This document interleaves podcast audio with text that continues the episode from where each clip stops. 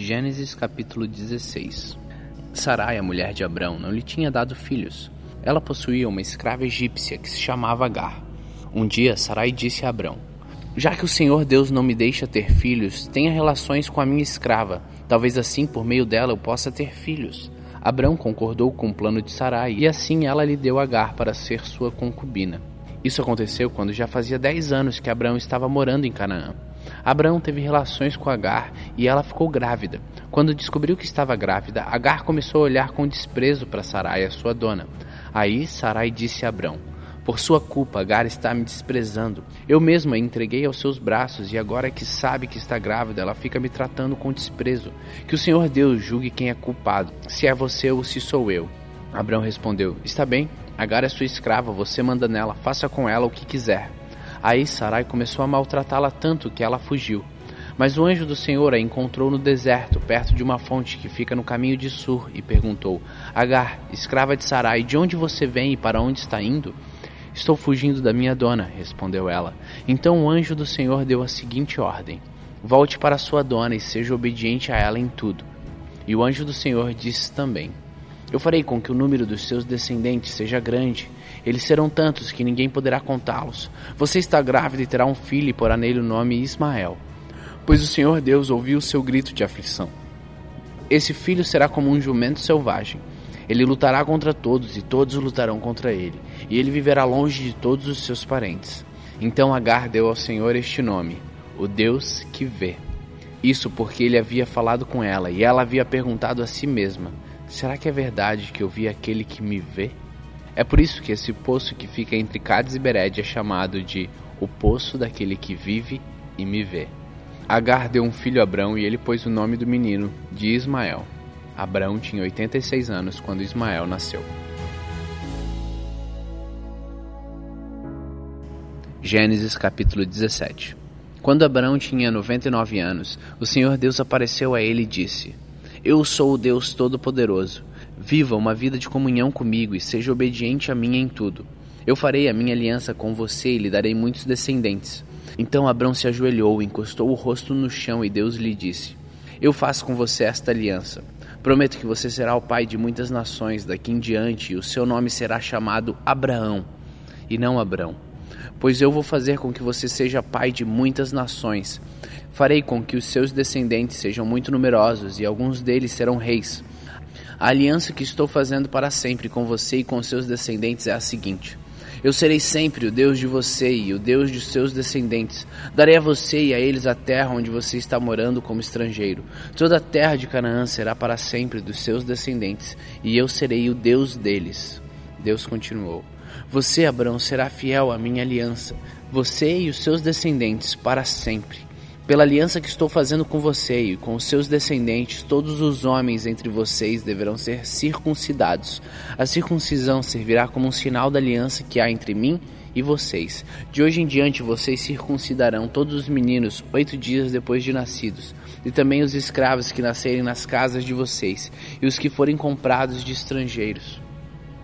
Tanto uns como os outros deverão ser circuncidados sem falta.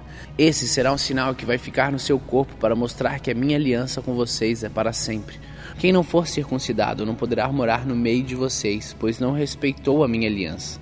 Depois disse Deus a Abraão: De hoje em diante não chame mais a sua mulher de Sarai, mas de Sara. Eu a abençoarei e darei a você um filho que nascerá dela. Sim, eu a abençoarei e ela será mãe de nações, e haverá reis entre os seus descendentes.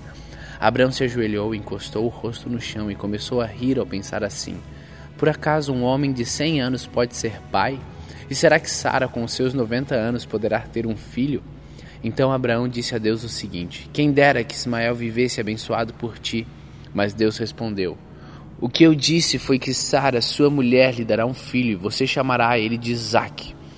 Eu manterei a minha aliança com ele e com seus descendentes para sempre. Também ouvi o seu pedido a respeito de Ismael, e eu o abençoarei e lhe darei muitos filhos e muitos descendentes. Ele será pai de doze príncipes, e eu farei com que os descendentes dele sejam uma grande nação. Mas a minha aliança eu manterei com Isaque, seu filho, que Sara dará à luz nesta mesma época no ano que vem. Quando acabou de falar com Abraão, Deus subiu e o deixou. Naquele mesmo dia, Abraão fez como Deus havia lhe mandado. Ele circuncidou seu filho Ismael e todos os outros homens da sua casa, incluindo os escravos nascidos na sua casa e os que tinham sido comprados de estrangeiros. Abraão tinha 99 anos quando foi circuncidado, e o seu filho Ismael tinha 13. Os dois foram circuncidados no mesmo dia, e foram circuncidados também todos os escravos de Abraão, tanto os nascidos na sua casa como os que tinham sido comprados de estrangeiros.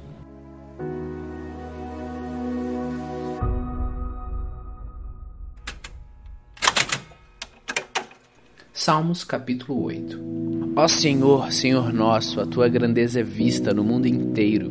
O louvor dado a ti chega até o céu e é cantado pelas crianças e pelas criancinhas de colo. Tu construístes uma fortaleza para te proteger dos teus inimigos, para acabar com todos os que te desafiam. Quando olho para o céu que tu criastes, e para a lua e para as estrelas que puseste nos seus lugares, o que é um simples ser humano para que penses nele? O que é um ser mortal para que te preocupes com ele? No entanto, fizeste o ser humano inferior somente a ti mesmo, e lhe deste a glória e a honra de um rei. Tu lhe deste poder sobre tudo o que criaste. Tu puseste todas as coisas debaixo do domínio dele, as ovelhas e o gado, e os animais selvagens também, os pássaros e os peixes, e todos os seres que vivem no mar. Ó Senhor nosso Deus, a tua grandeza é vista no mundo inteiro.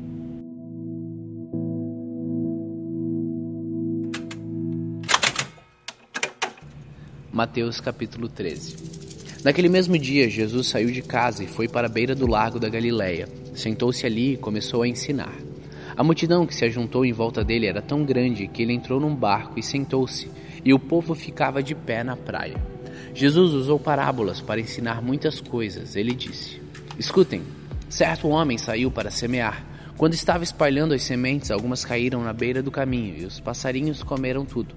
Outra parte das sementes caiu num lugar onde havia muitas pedras e pouca terra. As sementes brotaram logo porque a terra não era funda, mas quando o sol apareceu, queimou as plantas e elas secaram porque não tinham raízes. Outras sementes caíram no meio de espinhos que cresceram e sufocaram as plantas. Mas as sementes que caíram na terra boa produziram na base de 100, de 60 e de 30 grãos por um. Jesus terminou dizendo: Se vocês têm ouvido para ouvir, então ouçam. Então os discípulos chegaram perto de Jesus e perguntaram: Por que é que o Senhor usa parábolas para falar com essas pessoas? Jesus respondeu: A vocês Deus mostra os segredos do reino do céu, mas a elas não. Pois quem tem receberá mais, para que tenham mais ainda. Mas quem não tem, até o pouco que tem lhe será tirado. É por isso que eu uso parábolas para falar com essas pessoas, porque elas olham e não enxergam, escutam e não ouvem e nem entendem. E assim acontece com as pessoas do que disse o profeta Isaías: Vocês ouvirão, mas não entenderão. Olharão, mas não enxergarão nada, pois a mente deste povo está fechada. Eles taparam os ouvidos e fecharam os olhos. Se eles não tivessem feito isso, seus olhos poderiam ver e os seus ouvidos poderiam ouvir. A sua mente poderia entender e eles voltariam para mim e eu os curaria, disse Deus. Jesus continuou dizendo: Mas vocês, como são felizes, pois os seus olhos veem, os seus ouvidos ouvem, e eu afirmo a vocês que isto é verdade. Muitos profetas e muitas outras pessoas do povo de Deus gostariam de ver o que vocês estão vendo, mas não puderam, e gostariam de ouvir o que vocês estão ouvindo, mas não ouviram. Então escutem e aprendam o que a parábola do semeador quer dizer. As pessoas que ouvem a mensagem do reino, mas não entendem, são como as sementes que foram semeadas na beira do caminho. O maligno vem e tira o que foi semeado no coração delas. As sementes que foram semeadas onde havia muitas pedras são as pessoas que ouvem a mensagem e aceitam logo com alegria, mas duram pouco porque não têm raízes. E quando por causa da mensagem chega o sofrimento e as perseguições, elas logo abandonam a sua fé. Outras pessoas são parecidas com as sementes que foram semeadas no meio dos espinhos. Elas ouvem a mensagem, mas as preocupações deste mundo e a ilusão das riquezas sufocam a mensagem, e essas pessoas não produzem frutos. As sementes que foram semeadas em terra boa são aquelas pessoas que ouvem e entendem a mensagem e produzem uma grande colheita, umas 100, outras 60 e ainda outras 30 vezes mais do que foi semeado. Jesus contou outra parábola. Ele disse ao povo: O reino do céu é como um homem que semeou sementes boas nas suas terras. Certa noite, quando estavam dormindo, veio o inimigo e semeou no meio do trigo uma erva ruim, chamada joio, e depois foi embora. Quando as plantas cresceram e se formaram as espigas, o joio apareceu. Aí os empregados do dono das terras chegaram e disseram: Patrão, o Senhor semeou sementes boas nas terras, de onde será que veio este joio? Foi algum inimigo que fez isso, respondeu ele. E eles perguntaram: O Senhor quer que a gente arranque o joio? Não, respondeu ele, porque quando vocês forem tirar o joio, poderão arrancar também o trigo. Deixem o trigo e o joio crescerem juntos até ao tempo da colheita. Então eu direi aos trabalhadores que vão fazer a colheita: arranquem primeiro o joio e amarrem com feixes para ser queimado depois colham o trigo e ponham no meu depósito. Jesus contou outra parábola. Ele disse ao povo: O reino do céu é como uma semente de mostarda que um homem pega e semeia na sua terra. Ela é a menor de todas as sementes, mas quando cresce, torna-se a maior de todas as plantas. Ela até chega a ser uma árvore, de modo que os passarinhos vêm e fazem ninhos nos seus ramos. Jesus contou mais esta parábola para o povo. O reino do céu é como um fermento que uma mulher pega e mistura em três medidas de farinha, até que ele se espalhe por toda a massa. Jesus usava parábolas para dizer tudo isso ao seu povo. Ele não dizia nada a eles sem ser por meio de parábolas. Isso aconteceu para se cumprir o que o profeta tinha dito. Usarei parábolas quando falar com esse povo e explicarei coisas desconhecidas desde a criação do mundo. Então Jesus deixou a multidão e voltou para casa. Os seus discípulos chegaram perto dele e perguntaram: Conte para nós o que quer dizer a parábola do joio. Jesus respondeu: Quem semeia as sementes boas é o filho do homem. O terreno é o mundo e as sementes boas são as pessoas que pertencem ao reino. E o joio, as que pertencem ao maligno. O inimigo que semeia o joio é o próprio diabo. A colheita é o fim dos tempos e os que fazem a colheita são os anjos. Assim como o joio é juntado e jogado no fogo, assim também será no fim dos tempos, quando o Filho do Homem mandará os seus anjos, e eles ajuntarão e tirarão do seu reino todos os que fazem com que os outros pequem, e também todos os que praticam o mal. Depois os anjos jogarão essas pessoas na fornalha de fogo, onde vão chorar e ranger os dentes de desespero. Então o povo de Deus brilhará como o sol no reino do seu Pai. Se vocês têm ouvidos para ouvir, então ouçam. O reino do céu é como um tesouro escondido num campo, que certo homem acha e esconde de novo. Fica tão feliz que vende tudo o que tem e depois volta e compra o campo.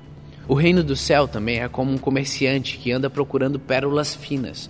Quando encontra uma pérola que é mesmo de grande valor, ele vai e vende tudo o que tem e compra a pérola. O reino do céu ainda é como uma rede que é jogada no lago. Ela apanha peixes de todos os tipos. E quando está cheio, os pescadores a arrastam para a praia e sentam para separar os peixes. Os que prestam são postos dentro dos cestos, e os que não prestam são jogados fora. No fim dos tempos também será assim. Os anjos sairão e separarão as pessoas más das boas, e jogarão as pessoas más na fornalha de fogo, e ali vão chorar e ranger os dentes de desespero. Então Jesus perguntou aos discípulos: Vocês entenderam essas coisas? Sim, eles responderam. Jesus disse: Pois isso quer dizer que todo mestre da lei que se torna discípulo no reino do céu é como um pai de família que tira do seu depósito coisas novas e coisas velhas. Quando Jesus acabou de contar essas parábolas, ele saiu dali, voltou para a cidade de Nazaré, onde ele tinha morado, e ele ensinava na sinagoga. E os que ouviam ficavam admirados e perguntavam de onde vem a sabedoria dele e o poder que ele tem para fazer milagres. Por acaso ele não é o filho do carpinteiro e a sua mãe não é Maria? Ele não é o irmão de Tiago, José, Simeão e Judas? Todas as suas irmãs não moram aqui? De onde é que ele consegue tudo isso? Por isso ficaram desiludidos com ele, mas Jesus disse: Um profeta é respeitado em toda parte, menos na sua terra e na sua casa. Jesus não pôde fazer muitos milagres ali, porque eles não tinham fé.